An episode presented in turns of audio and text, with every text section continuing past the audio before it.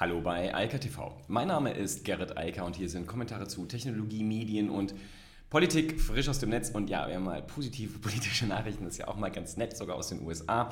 Denn Biden möchte jetzt gerne Breitband für alles und dafür will er 100 Milliarden Dollar in die Hand nehmen.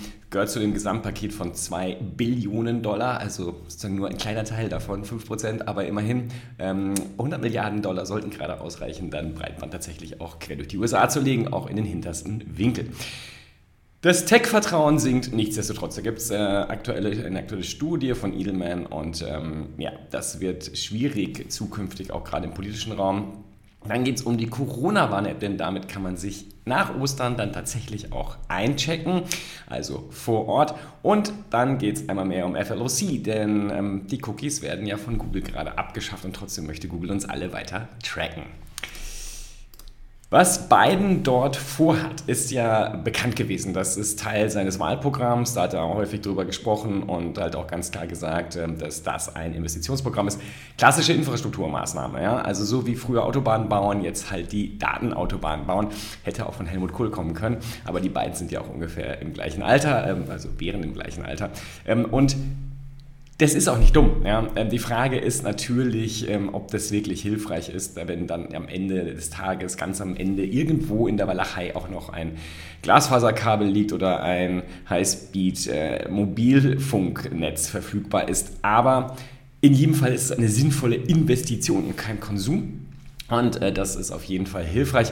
Ich habe vor kurzem dieses ähm, Obama, ähm, die, ähm, das Obama-Buch gelesen und ähm, es ist gar nicht so leicht, Geld auszugeben, habe ich dabei gelernt. Also ähm, Geld im großen Stil zu investieren ist heute nicht mehr so einfach. Das hier ist eine der spannenden Möglichkeiten und der Cisco-Kurs, die werden sicherlich davon äh, profitieren, er hat jetzt keinen großen Sprung mehr gemacht, den haben sie eigentlich auch in den letzten drei, vier Monaten schon hinter sich gebracht. Ähm, ich denke, viele Ausstatter in dem Bereich werden da noch ein bisschen nachziehen und nachjustieren. Ähm, das dürfte für alle ganz interessant sein, die halt Netzwerke bauen. Und davon gibt es ja eine ganze Menge, aber einen vor allem großen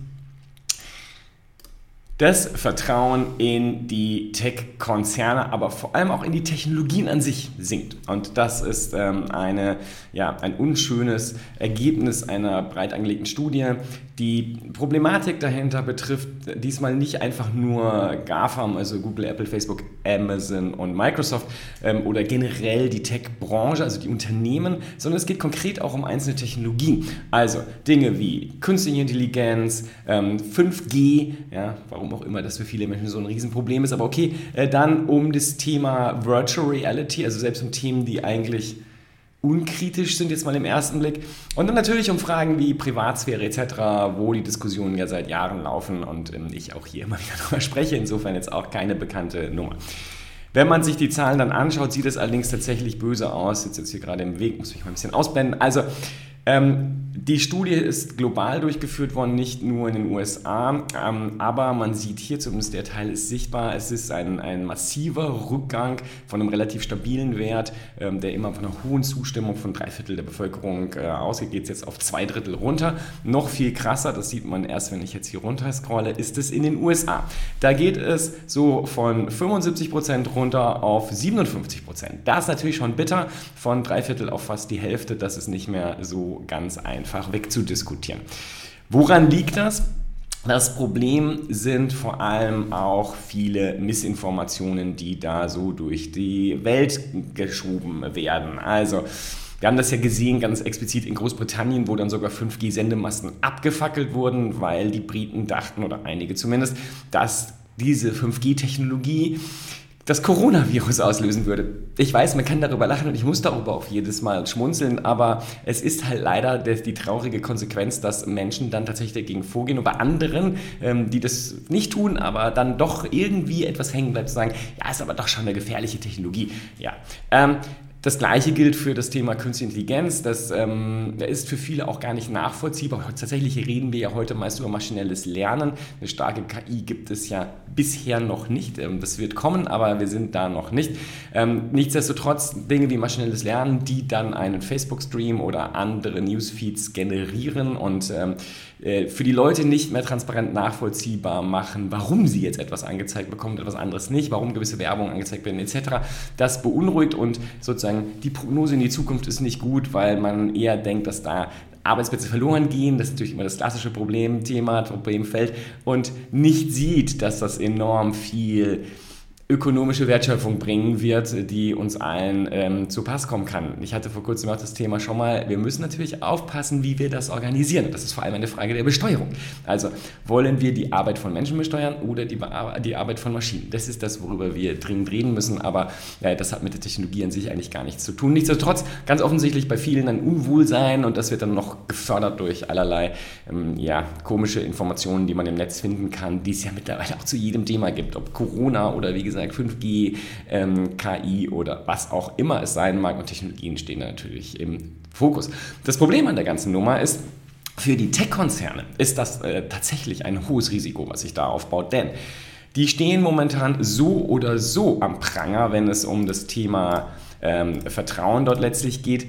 Viele der Politiker, vor allem in den USA im Kongress, laufen ja schon seit einigen Jahren Sturm gegen die großen Tech-Konzerne, sagen, sie sind zu mächtig und das haben wir hier in Europa ja auch, sehen wir im EU-Parlament. Da gibt es da auch so faszinierende Gesetzgebung, zum Beispiel zum Urheberrecht, ähm, Leistungsschutzrecht, all diese Sachen, wo alte Industrien geschützt werden sollen vor den neuen Anbietern. Und das Interessante ist, bisher hatte die, dieser hohe Zuspruch an der Bevölkerung natürlich so eine Art Schutzschild aufgebaut für die Technologien und die Tech-Konzerne. Bröckelt nun aber das Vertrauen in die Technologie, wird es halt auch schwierig, schwierig im politischen und gesellschaftlichen Raum. Insofern müssen die Unternehmen sich darum kümmern, wieder Vertrauen zu gewinnen. Ich habe ja vor kurzem auch darüber geredet, über diese 5G-Kampagne hier in Deutschland. Letztlich ist es alles fürchterlich traurig. Also ähm, es ist halt ein Bildungsproblem. Es ist ein massives Bildungsproblem, was wir hier haben und auch offensichtlich eine massive Ignoranz. Ähm, man will neue Technologien einfach nicht, egal ob die was Positives oder was Negatives bringen. Sie sind halt neu.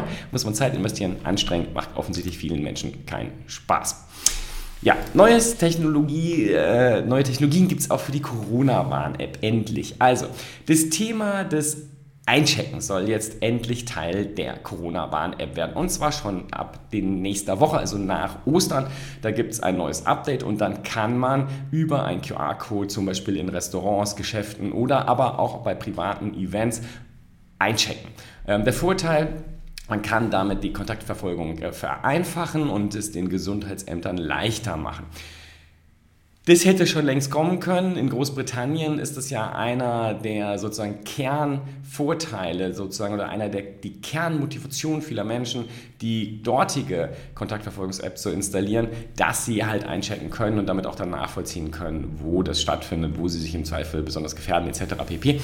Das wird so in der Corona-Warn-App allerdings nicht der Fall sein. Ganz im Gegenteil, hier wird weiterhin sinnvollerweise auf Datenschutz Wert gelegt. Das heißt, man bekommt auch weiterhin auch wenn man sich eincheckt, keine detaillierten Informationen. Man muss eigentlich auch keine persönlichen Daten dafür übermitteln.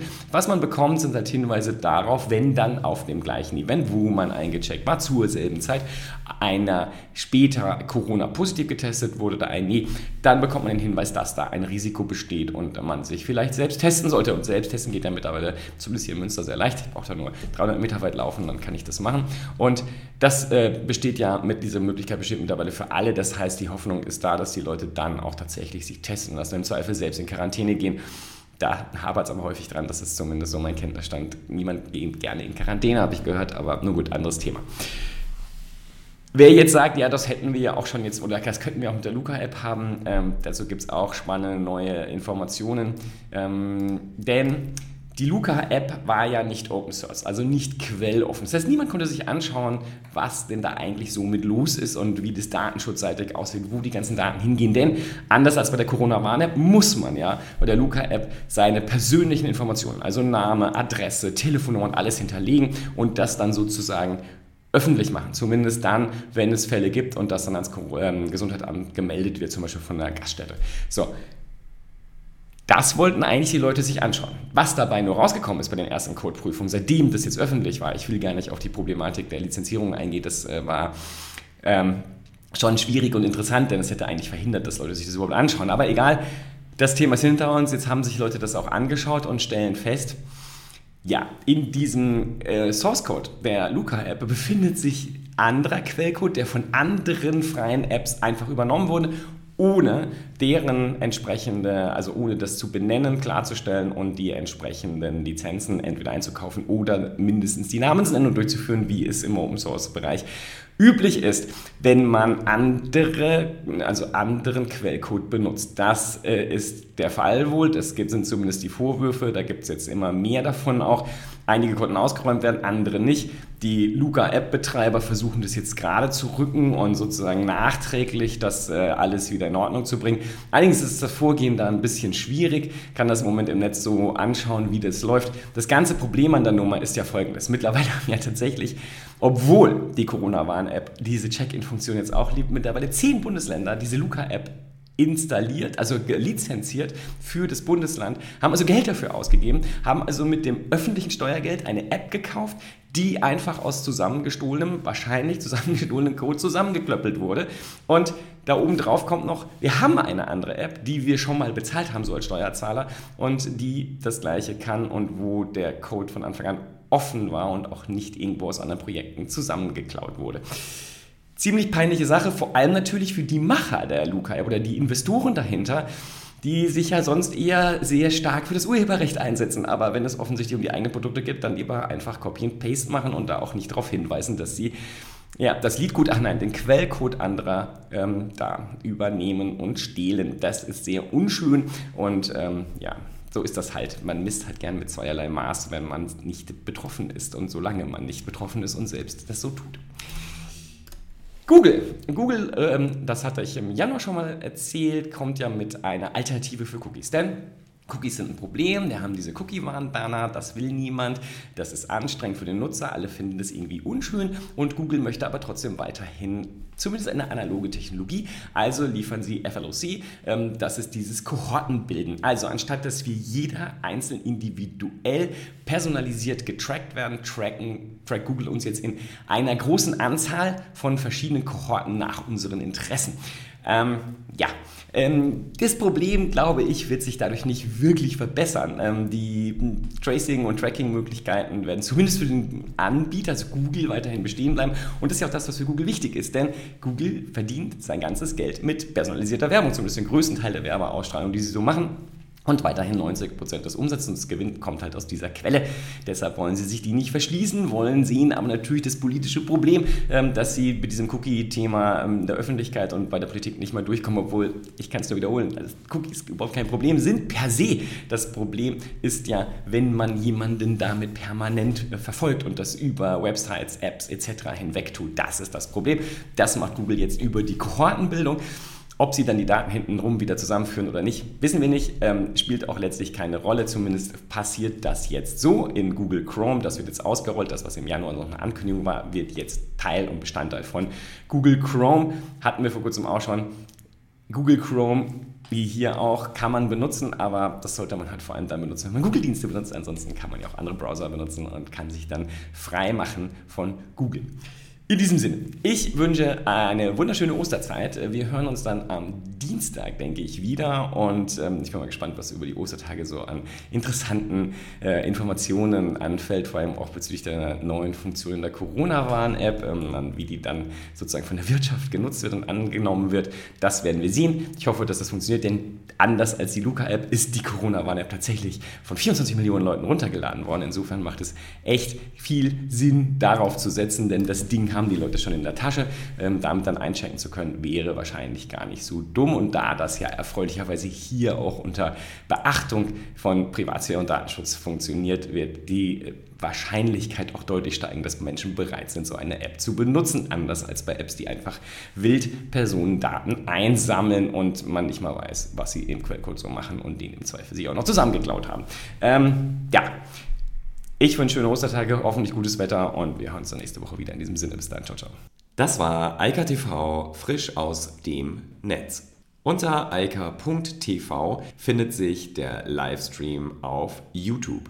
Via eika.media können weiterführende Links abgerufen werden. Und auf eika.digital gibt es eine Vielzahl von Kontaktmöglichkeiten.